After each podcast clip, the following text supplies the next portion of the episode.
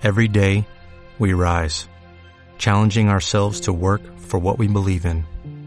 At U.S. Border Patrol, protecting our borders is more than a job, it's a calling. Agents answer the call, working together to keep our country and communities safe. If you're ready for a new mission, join U.S. Border Patrol and go beyond. Learn more at cbp.gov/careers.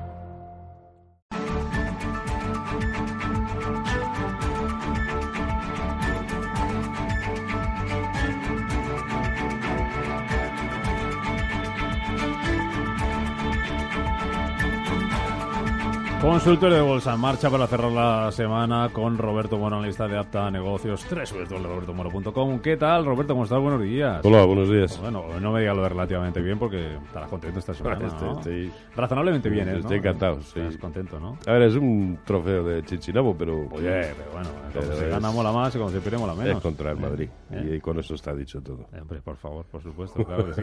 ¿Los mercados igual mejor o peor que el fútbol? Pues yo creo que igual que todo el año. Es que, además digo bien, creo, de, de todo el año, ¿no? Eh, En, a comienzos de año empezó una secuencia en, en los mercados americanos mucho más patente en los, en los Nasdaq, eh, que les están llevando a mantener una, una secuencia muy bonita, por supuesto, de, de máximos y mínimos relativos eh, crecientes. Y evidentemente así no se cae, pero lo cierto es que tampoco están siendo capaces de, de consolidar bien por encima de los anteriores máximos históricos, ¿no? De hecho, de momento el precio está siendo rechazado en esos entornos.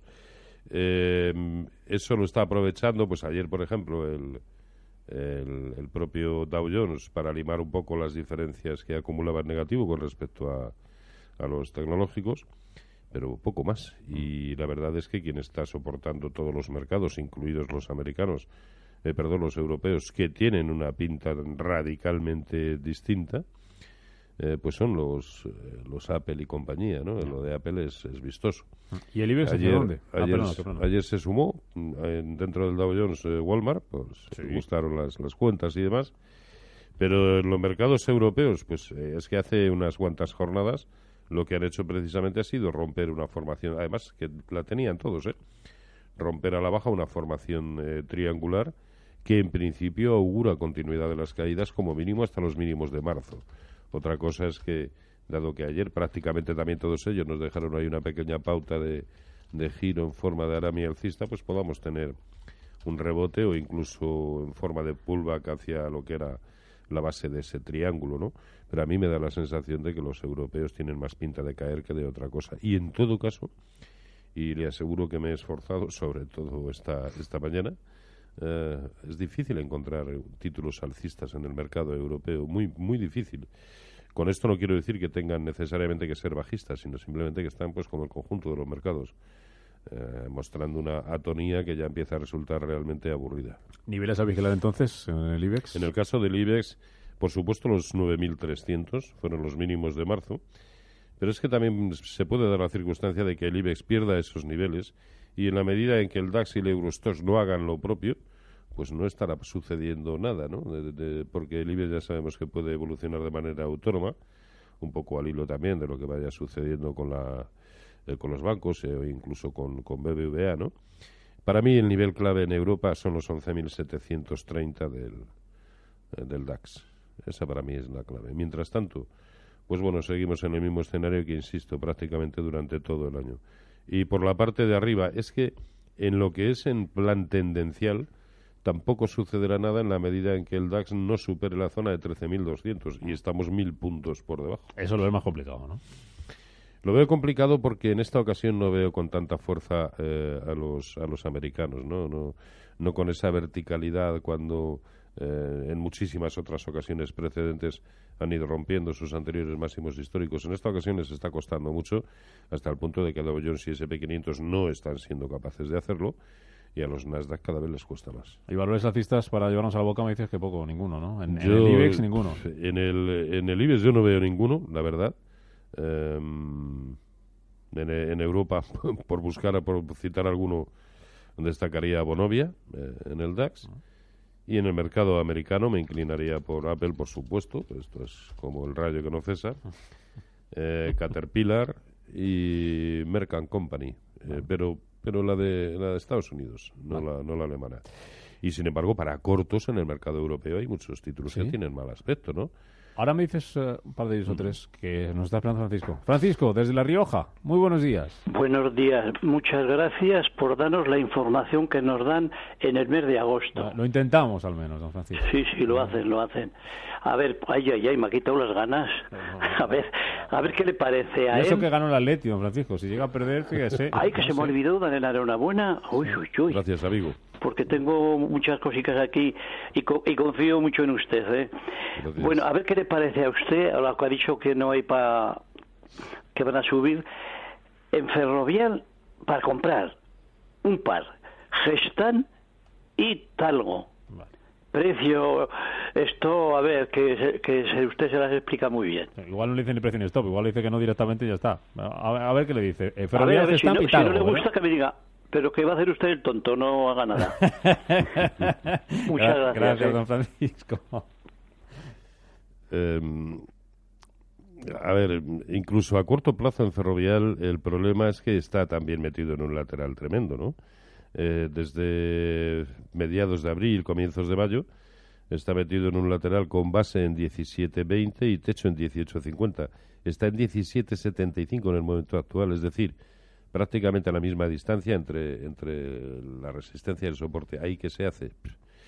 Yo creo que lo mejor, sin duda, es como en la gran mayoría de los subyacentes que podamos ver en la jornada de hoy, es esperar. Tiene que definirse. Ahora mismo tenemos, o yo al menos, tengo los mismos criterios para comprar que para vender. Y aquí el problema es el que, el que suelo comentar siempre. Ya no es acertar con el lado correcto, sino dónde establecer convenientemente el stop loss. O sea que la primera de momento no. el- yo no yo no lo veo en absoluto. Es preciso esperar a ver si supera la zona de 18.50, buena zona para incorporarnos en ese momento, o si aguanta el soporte que plantea en 17.20 y la llegada a esos 17.20 no se produce como consecuencia de pérdida de los eh, 10.300 en el en el IBEX 35, porque si no, tampoco, evidentemente. Gestamp, Talgo.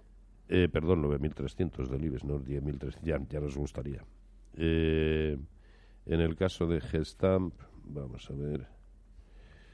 Gestamp que hoy está cayendo un 0,85 ahora mismo.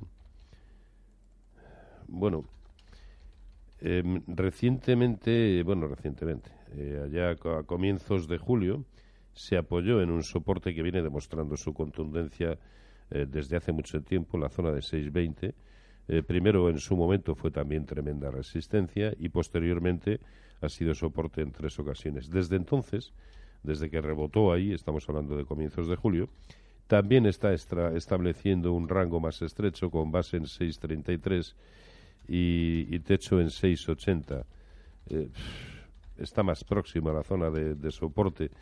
Yo aquí lo único claro que veo es que si, si, se, hace, si se aproxima nuevamente a 620 e insisto, ese, esa aproximación no es como consecuencia de pérdida de soportes importantes en los índices europeos, ahí se puede hacer un, un intento comprador. Mientras tanto, pues la verdad es que tampoco lo veo. Y el otro era que no me... Eh, Talgo.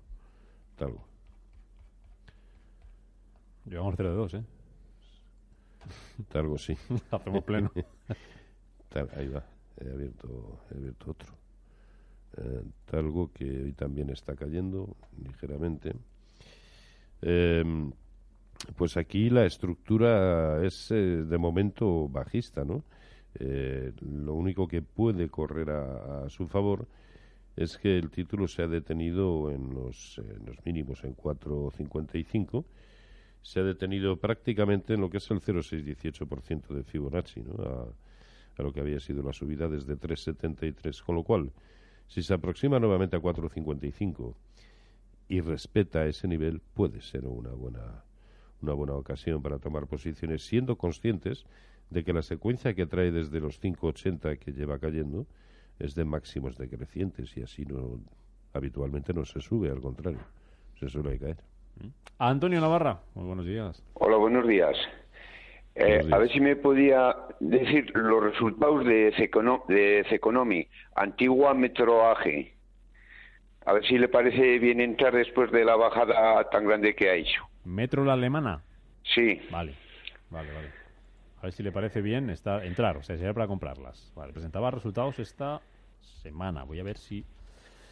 Ah, porque de memoria no los recuerdo. A ver si los tengo por aquí. Eh, voy a intentar localizárselos, que no sé si me va a ser sencillo verlos así a, a, abuela pluma. Eh, a ver qué le dice Roberto, para si está el valor para entrar o no. Antonio, ¿vale? Muchas gracias. Eh, metro que está cotizando, no sé si lo tiene por ahí en los entornos de 24, 80 y tanto. Te lo intento buscar ahora mismo. Recuerdo mientras el, el, teléfono para que nos vayan llamando 91533 1851. A ver qué tengo por aquí metro dentro de la bolsa alemana 6,35 lo tengo, pero no sé si es... ¿Cuánto? Eh, 6,35. Espera, te lo busco bien, no sea que hayamos dicho alguna cosa. Pues, eh, pues entonces... Eh, Espera, que hayamos dicho alguna cosa extraña. A lo mejor... Vamos a ver. Un segundo. Esto del el directo, como dice como dice Roberto Moro, ¿verdad? Eh, no, es el nivel que tengo. Así que... Pues entonces- si no, que nos mande un correito ¿dónde? Y se lo decimos. He sacado, he sacado un gráfico que no, que no es. Pues recuerda el correo, si quieres, y que sepan Sí, contacto con- eh, rmorobolsa arroba gmail.com. Y rmorobolsa. Que me, lo, que me lo envíe ahí y yo le, le contesto. rmorbolsa.gmail.com. Vamos a seguir con más acciones y me tienes que contar esos valores bajistas que no se me olvidan. Saludo a Antonio Banda, fundador y consejero delegado de Phil Capital. ¿Qué tal, Antonio? ¿Cómo estás? Buenos días. Hola, buenos días. ¿Qué tal? ¿Todo bien? Sí, sí, muy bien. ¿Descansando un poquito? ¿O, o con la vista Sí. puesta en los mercados siempre? Bueno, intentando descansar, pero bueno, hay que seguir los mercados y viendo qué pasa. Bueno, ¿Y qué es lo que está Aunque- pasando? ¿Qué, qué, qué, qué, qué- qué conclusión sacas? Bueno, yo creo que hemos tenido, pese al ruido de Turquía, un verano bastante de, bueno, de tranquilidad, en el que no hay muchas noticias, que se- nos prepara un septiembre que yo creo que nos va a traer muchas cosas más positivas de las que hemos tenido hasta ahora y un final de año, pues yo creo que muy animado, o por lo menos eso espero. Mm. Por, por nuestro lado, lo que sí hemos tenido es un movimiento de clientes incrementando su riesgo. Yo creo que con perspectivas de este, este poco ruido que ha habido durante el verano, sí que ha hecho que algunos de nuestros clientes se replanteen sus posiciones de riesgo y las hayan incrementado. Ah. Por lo que, por nuestro lado, es bastante positivo, ¿no? Que haya un cierto, pues bueno, revisión de, de esa posición de riesgo, dado además que, pues este periodo de vacaciones sí que te da un poco más de tiempo para revisar tus, tus inversiones, ver las rentabilidades y como bien sabemos todos, pues si, si, no, si no incrementas tus riesgos, tus rentabilidades sí que van a ser bajas, ¿no? Porque en el, el momento actual no hay rentabilidad sin riesgo. Eso no ha cambiado, ¿no? No, no, eso no ha cambiado y yo creo que no va a cambiar en bastante tiempo, ¿no? Estamos viendo que eh, por lo pronto el BCE sigue con su estrategia de eh, eh, ir reduciendo sus intervenciones en el mercado, que probablemente se acaben eh, el año que viene y que pues los tipos de interés no los veamos subir como muy pronto hasta 2020. Ah. Los americanos también han retrasado un poco esas subidas de tipos, con lo que tenemos un, un mercado en lo referente a tipos de interés en riesgo, pues cero o, o en positivo como mucho, pues entre un 0,10 y 0,20. Lo que hace que yo creo que eh, definitivamente ve- veamos que pues que los depósitos se- es un sitio donde es difícil aguantar como inversor, ¿no? Donde no tienes rentabilidad y que ese dinero que hay en depósitos en España, donde hay una gran cantidad, muchísimo más que en fondos, empiece a circular hacia otros activos con rentabilidad. Eh, de cara a la vuelta al cole, eh, ¿en qué estáis trabajando en, en Phil Capital? ¿Qué, tenéis preparado? Bueno, nosotros insistimos primero en la perfilación de riesgo. Estamos haciendo algún ajuste en nuestras preguntas y viendo durante el verano como ya con cuatro años y medio de, de historia qué resultado nos ha dado y cómo se ha aproximado.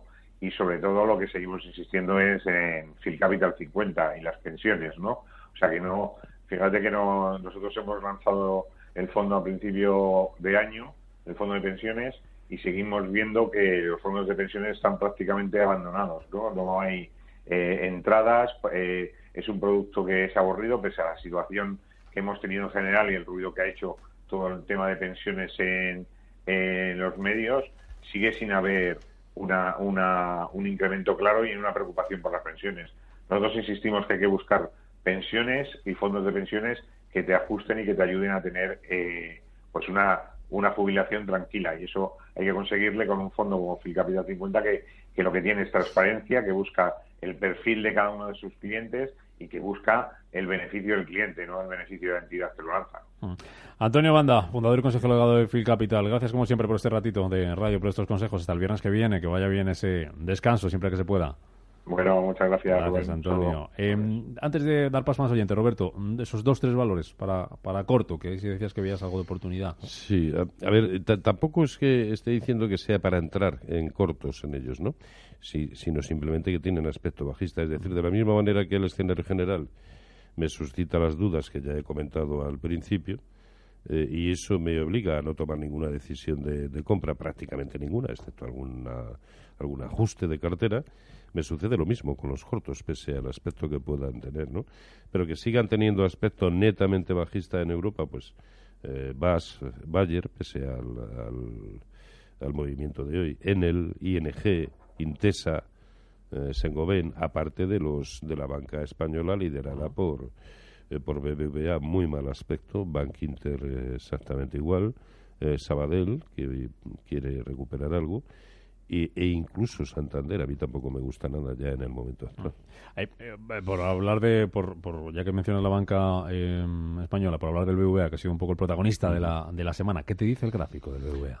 Que a mi entender sigue, sigue muy, muy bajista, ¿no? El problema es que además eh, lo hace primero habiendo roto una zona de soporte brutal, la que tenía en la zona de 580, dejándonos dos huecos más que aparentes en el, en el camino Ninguno de ellos ha hecho ademán de, ni, de, ni de rellenarlo y mucho menos, por supuesto, de, de cerrarlo. Y ojito con los 5.44. Si perdemos la, la zona de 5.44, mm, que es el 0,618% de Fibonacci de toda la subida que comenzó en julio de 2016 o finales de junio, y recordemos que este fue un impulso común al conjunto de los mercados, si pierde la zona de 5.44, vamos a ponerle un margen, 5 para darlo, digamos, eh, un filtro, vamos a poner 5.38 o algo así, ojito que se nos abre un panorama, pero muchísimo más feo incluso que, que el actual. Pero ahora mismo, en la medida en que no rellene ni cierre ninguno de los huecos eh, que nos ha dejado en, las última, en la última semana, pues, el aspecto sigue siendo nefasto. Pues están 5.45 VA. Luis, desde Madrid, muy buenos días. buenos días. Vamos a ver, yo quería preguntarle a don Roberto Moro que estaba pensando entrar en FCC y en Siemens Gamesa, a ver qué le parece a él y, qué, a qué precio se podía entrar o si no se puede, pues esperar. Mm, muchas gracias y buenos días. A usted, feliz viernes, Luis. A, mí Siemens Gamesa no me parece una mala opción. Bueno, mira, pero solo hemos dado, en el, la tecla. Pero solo cuando cuando confirme por encima de 12.35. Mientras tanto no. No no porque además se está montando un lateral. La recuperación, el rebote ha sido muy poco consistente, a duras penas lo ha llevado a buscar en ningún nivel de Fibonacci de, de lo que fue la última caída, es decir, eh, tenemos que ver, eh, que empezar a ver cosas distintas y eso pasa por ver un máximo eh, superior al anterior, ya digo, por encima de 12.35. En cuanto a FCC, vamos a ver FCC que también lo que nos decía era si entrar o no, ¿no? Sí. Bueno, a ver, este título lo está haciendo muy bien desde que rompiera la zona eh, de resistencia, pues muy próxima a la zona de 10. Eh, sigue también con una muy buena secuencia de máximos y mínimos relativos crecientes, ¿no? Es más, cada vez que logra un nuevo máximo, también retrocede, incluso en, en, en una proporcionalidad que nos hace pensar que ha perdido el 0,618% del movimiento anterior, pero que a fuerza de ser un movimiento repetitivo eh, puede convertirse en una tónica, a mí no me, no me disgusta. Incluso se pueden tomar posiciones en el momento actual eh, con stop loss no por debajo de 10,75 o esperar a que confirme y por lo tanto haga exactamente lo mismo que viene haciendo desde hace tiempo, es decir, confirmar por encima del máximo anterior que es 11.35, ¿no? Cualquiera de las dos opciones puede parecer eh, válida, ¿no? Siempre, lógicamente, con su correspondiente stop loss. Pero tienen buen aspecto, la verdad. Bueno. Ángeles Salamanca, ¿qué tal? Buenos días. Hola, buenos días. Eh, gracias y enhorabuena por el programa, todos los que lo hacen. Bueno, muchas gracias a usted, que también es parte, y a ustedes, que son parte de ello.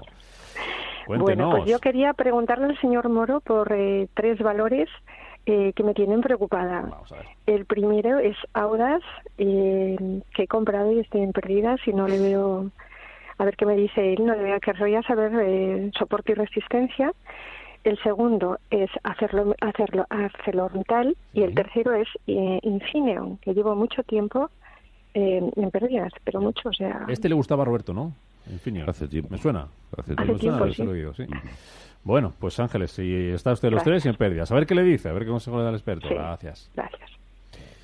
Vale, a ver, el, el problema en, en este tipo de títulos, Audax, eh, por ejemplo, es que los, los eh, stops o los soportes y las resistencias importantes, eh, con, cuando tienen movimientos tan volátiles, pues suelen estar alejados, ¿no?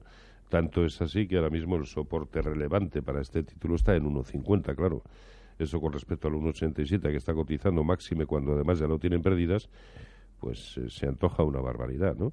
Pero es que el otro, digamos, algo más cercano, es la zona de 1,78. Bueno, pues depende también, que no nos lo ha dicho, del nivel de pérdidas. Si son asumibles y pierde ese 1,78, yo desde luego me plantearía y mucho la permanencia en un, en un título que pese a que eh, ha llegado a estar a tres y pico, eh, pues es que mm, ahora, ahora lo más que hace es circular por zonas mucho más próximas a soportes que a resistencias. También va a depender mucho del contexto general, lógicamente, ¿no? Eh, si se da el escenario que a mí me parece más probable, es posible que vaya a buscar mucho más eh, en- enconadamente zonas de soporte que de resistencia. Luego estaría muy pendiente de esos 1,78, ¿no? ¿Qué nos? Eh, Audax, Arcelor, Arcelor e Infineon. Arcelor- Muy rápido que tengo esperando a David. Sí. Arcelor, mm, a ver, dado que también me dice que los tienen en pérdidas, yo aquí lo tendría bastante claro a la hora de establecer una, una línea de actuación y es, eh, si pierde la zona de 24, fuera. Fuera porque es una zona que ya ha demostrado en dos ocasiones precedentes eh, su contundencia como soporte y cada vez que la ha tocado ha rebotado muy fuertemente. Luego, si la pierde, pues a salir corriendo. Y el otro era ah, Infineon, Infineon. Infineon. Sí, en su momento, claro que me gustaba mucho, sobre todo cuando. eh, este es un título muy dependiente, al igual que ASML Holding, de la evolución del índice de semiconductores de Filadelfia. ¿no? Entonces hubo una temporada, eh, no hace, no hace tanto, hace un par de meses, eh, que eso era una auténtica bomba y por lo tanto iba, iba de, de maravilla. Ahora se ha parado y mucho. Eh, y aquí hay que estar también muy pendiente. El soporte está muy claro la zona por debajo de la cual ya no merece la pena mantenerlo, que es 20-50. Mientras tanto, creo que sí merece la pena aguantarlo. ¿no? Muy rápido, muy rápido. David Coruña, ¿qué tal? Buenos días. Hola, buenos días. Venga, cuéntenos. Eh, eh, es para preguntarle a Roberto cómo ve eh, bueno, el IBEX y también el índice sectorial bancario que perdió los 107 Sí. Y para saber si poder comprar Santander o mejor esperar Vale. a largos. Muy bien. Pues vamos a ver Parece qué que está a buen precio, pero claro, Ah. perdiendo los soportes. Mm, Ahí está la duda. Sí. A ver qué le dice. Gracias, David. Bueno, eh, es, 30 lo que, es lo que comentábamos antes de Santander, ¿no? Em, a ver, el índice sectorial bancario europeo, como él muy bien dice, ha perdido la, la zona de 107. Parece que incluso está empezando a hacerlo con los filtros suficientes para pensar que la cosa puede prolongarse más hacia abajo, ¿no?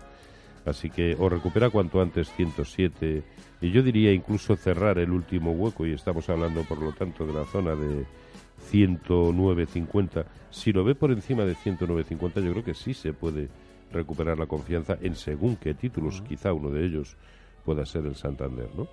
Mientras tanto, no, no, creo que hay que estar total, radicalmente fuera del sector. Roberto Moro, apta negocios, www.robertomoro.com. Gracias, como siempre. A ustedes, Hasta la semana que viene. Au Paletti. Network